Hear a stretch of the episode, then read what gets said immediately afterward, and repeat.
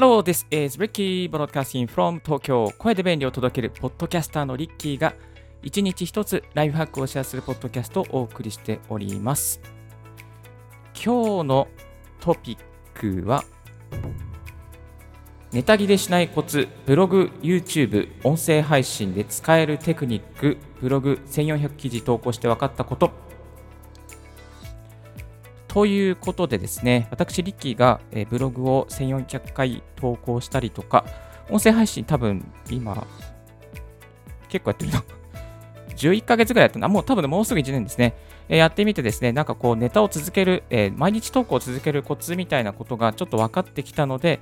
あのー、これから音声配信をやろうとか、ブログをやっていこうとか、YouTube をやっていこうとか、あとはですね、あのー、なんだろうな、なんだろうな、毎日更新したいとか、あと人とね、なんか会話するときに、ちょっとなんかね、目の前の人と、お客さんとね、話はしたんだけど、ちょっとしたところで、えー、会話が切れてしまったとかね、まあ、そんなあなたがですね、ネタ切れしない、なんどんなシーンでもネタ切れしないような、そういうコツをいくつかご紹介、あ5つばかりですね、5つばかりご紹介させていただきたいと思っております。情報発信のネタ切れがなくならない、そして相手との会話が進む、ブログ、YouTube、Twitter、音声配信など毎日更新できるようになるコツを5つご紹介させていただきたいと思います。えー、今日お送りしますのは私、ポッドキャスターのリッキーがお送りしてまいります。ブログ歴4年で1400記事投稿。音声配信はほぼ毎日更新で、今多分11ヶ月目ぐらい。Twitter 歴はですね、11年で、えー、ちょっとね、遅いんですけど、遅いんですけど、そんなね、フォロワーいないです。1600ですね。1600、今20ぐらいですかね。20ぐらいの私、リッキーが SNS とか Twitter とかブログとか音声配信とか、そして目の前にいる相手との方とですね、会話を続けるコツとかをですね、いくつかご紹介していきたいなと思います。はい、それでは行きましょう。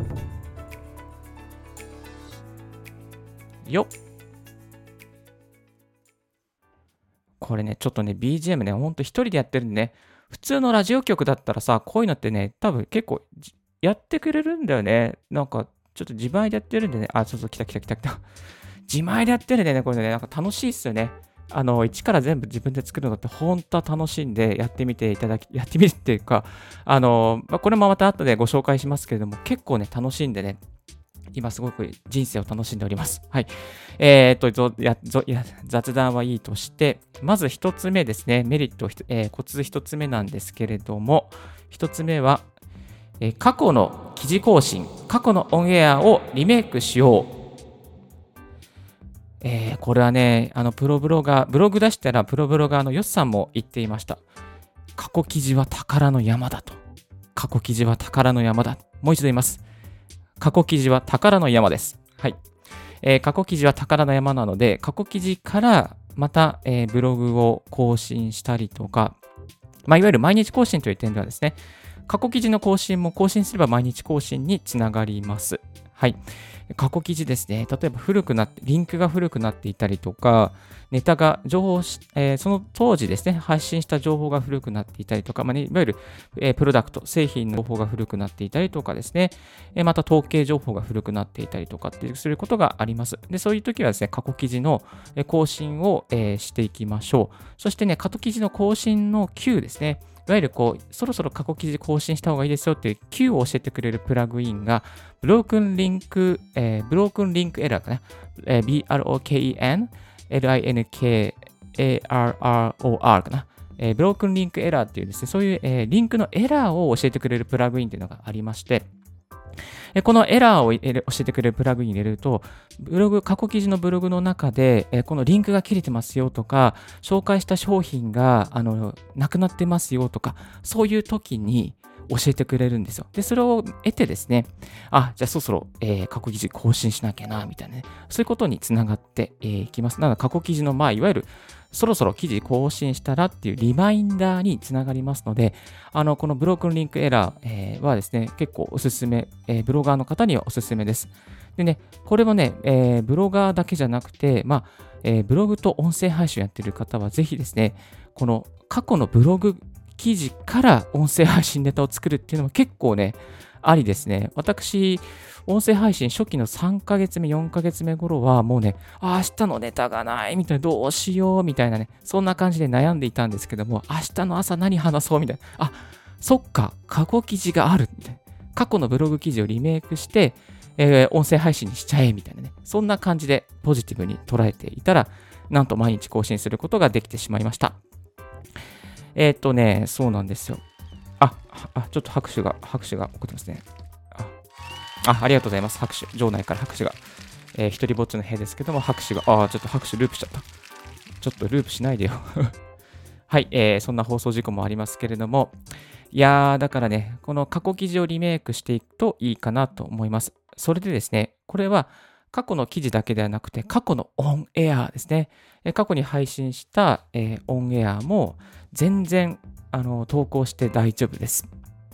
大丈夫です。これ理由があります。理由聞きたいですか？理由があるんですよ。リスナーが忘れてる。あ、聞けました？聞けました理由。そう、あのね、リスナーの人はね、忘れてます。例えば、リッキーが、リッキーがですね、1週間前に何投稿しましたかって言われても、多分皆さん答えられないと思うんですよ。で、私も答えられないです。はい。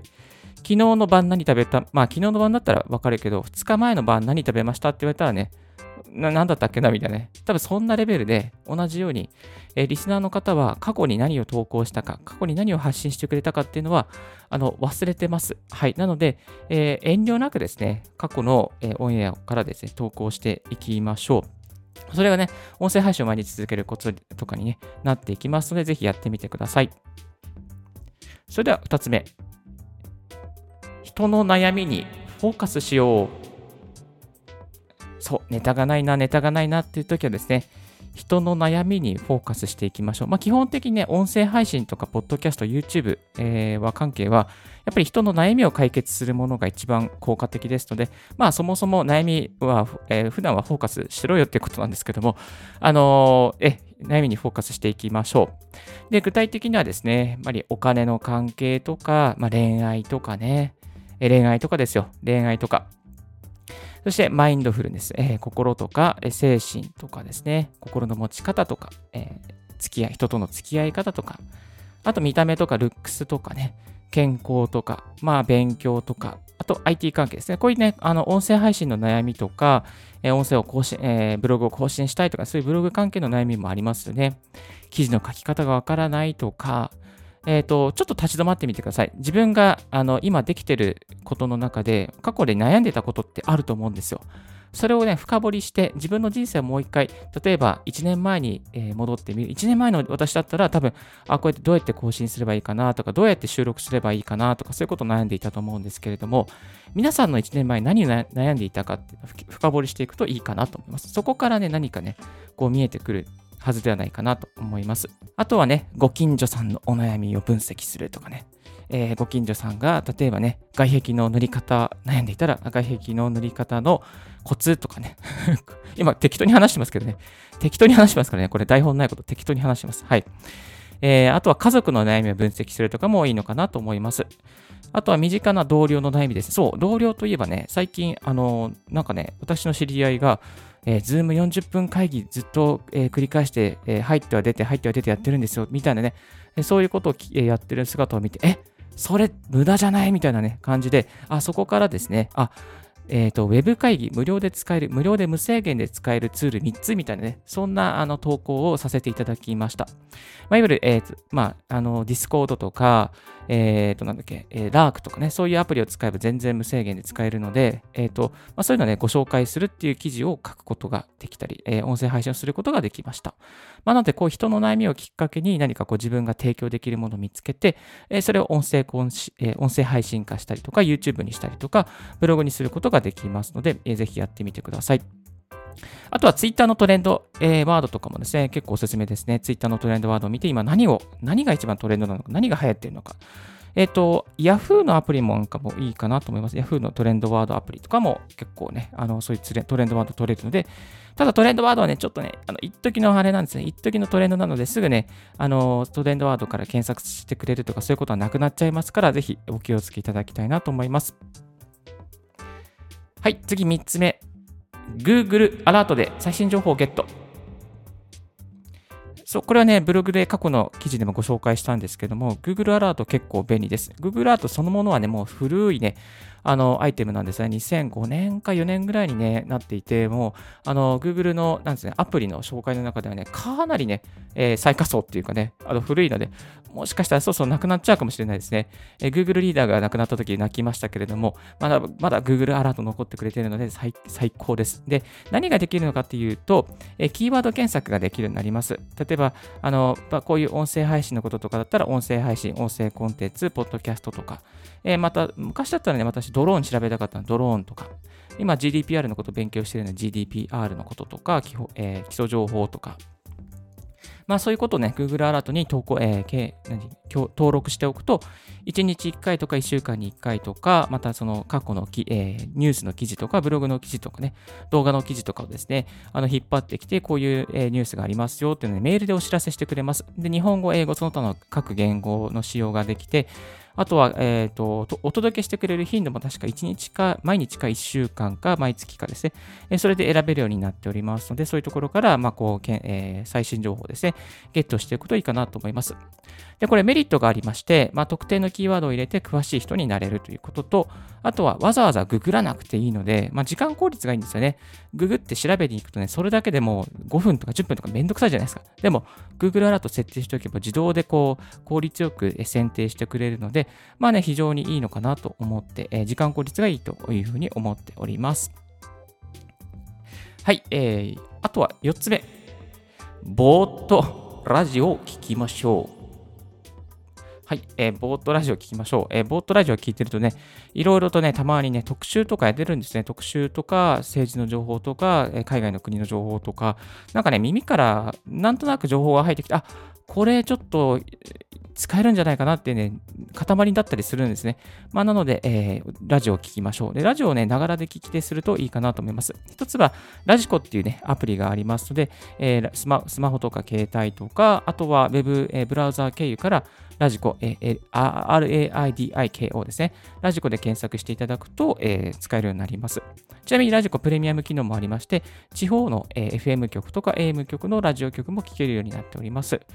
でラジコのラジオ以外じゃだけだけでなくて、また、ポッドキャストとか、インフルエンサーのポッドキャストを聞くなどもいいのかなと思います。そういったところからね、あのえまあ、ネタが集まったりするヒントになることもあります。私は、えー、ポッドキャスターですので、えー、池早さんとか、えー、なんだろうな、そう、池早さんとか、周平さんとか、あとね、最近、えー、昨日見つけたんですけども、えっ、ー、と、なんだったっけな、あ、これね、なんだったっけな。そうそうそう。これね、非常に良かった。これ皆さんに、これツイッターでもツイートしたんだけど、非常に良かった。味な副音声。平野咲子さんのね、味な副音声がね、非常にいいですよ。これね、すごい食レポの、あのー、なんだろう、あのレポート、レポート番組なんだけど、BGM の書き方とか、えっと、収録の仕方とか、声の運び方とか、非常に良かったです。アジナ副音声、平野咲子さん。スピナー、えー、JB のね、スピナーがね、えー、運営してるやつなので、まあ、多分、プロがやってる、えー、プロが編集して、プロが取材して、プロが、あの、こういい機材使ってると思うんですけど、非常に参考になりますので、この味な副音声はチェックしてみてください。はい。そして、最後、5つ目、インフルエンサーの YouTube やブログ投稿を見ようということですね。やっぱりね、インフルエンサーの方の投稿を見たりとか真似ることは非常にいい、効率がいいかなと思います。まあ、あの、同じ内容でね、パクっちゃったらダメですけど、同じ、そこからね、やっぱ派生して自分なりのオリジナリティを入れて、そう、オリジナリティを入れて、オリジナリティの統計とか、えー、見解とか経験とかを入れて発信していくといいのかなと思います。やっぱりね、インフルエンサーの方うまいのでね、まとまってたりするんですよね。で、同じようにまとめていくと、えー、自分の記事がバズったりとか、まあ、自分の音声配信とか、えー、YouTube がうまくいったりとかっていうふうに軌道になります。やっぱりね、あの、徹底的にパクる。真似る。パクる。これはね、基本です。はい。私もこういうラジオとかブログ記事とかは本当にね、いろんな人の研究しながら真似ています。いい人の事例を見ながら真似ています。なのでそういうのを真似しながらですね、うまく作り込んでいくといいのかなと思っております。そう、真似する力っていうのもこのね、あの、更新の力になっていきますので、ぜひやってみてください。はい。え今日は5つご紹介させていただきました。1つは過去記事、過去のオンエアをリメイクしよう。2つ目は人の悩みにフォーカスしよう。3つ目が Google アラートで最新情報をゲットしよう。えー、5つ目、4つ目が、えー、ボートラジオを聞こうですね。5つ目がインフルエンサーの YouTube やブログ、投稿を見て真似をしようということでご紹介させていただきました。少しでもヒントになりましたでしょうかね？なりましたでしょうか？なりましたでしょうかね？あ、ありがとうございます。なりました。はい、ありがとうございます。よかったです。はい、少しでもヒントになっていただけたら幸いです。一緒に音声配信や YouTube ですね、またブログとかですね、盛り上げていきたいと思います。今日の合わせて聞きたいですけれども、今日の合わせて聞きたいは、音声配信、ポッドキャストを始める前に知っておきたかった9つのことということで、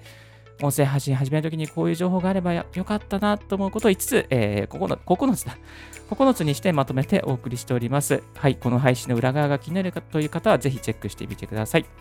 えそういえばですね、私も、えー、メルマガを始めました。音声配信を始める方の背中を押すために、この収録の方法とか、編集の方法、ネタの集め方とか、また配信の仕方、マルチ配信の仕方をですね、細やかに分析したり、共有する、え、メルマガをやっておりますので、もしよろしければ、え、チェックしてみてください。1日にあ、2日に1回届くようになっておりまして、無料で登録できて、えー、サクッと解除できるようになっております。はい。えー、ぜひですね、チェックしてみてください。はい。今日のラジオはいかがでしたでしょうか？少しでも役に立ったなと思う方は、ポッドキャストの購読を、チャンネル登録よろしくお願いいたします。リッキーブログ、リッキーのツイッターも毎日更新しておりますよ。リッキーさん、こういうことを教えてください。こういう企画をやってください。などなどありましたら、ツイッターまたメルマガのメールアドレスまでご連絡くださいませ。Thank you very much for tuning in Ricky's Right Hack Radio. This Right Hack Radio has been brought to you by ポッドキャスターのリッキーがお送りいたしました。Have a wonderful and fruitful day. Don't forget your smile. Bye bye.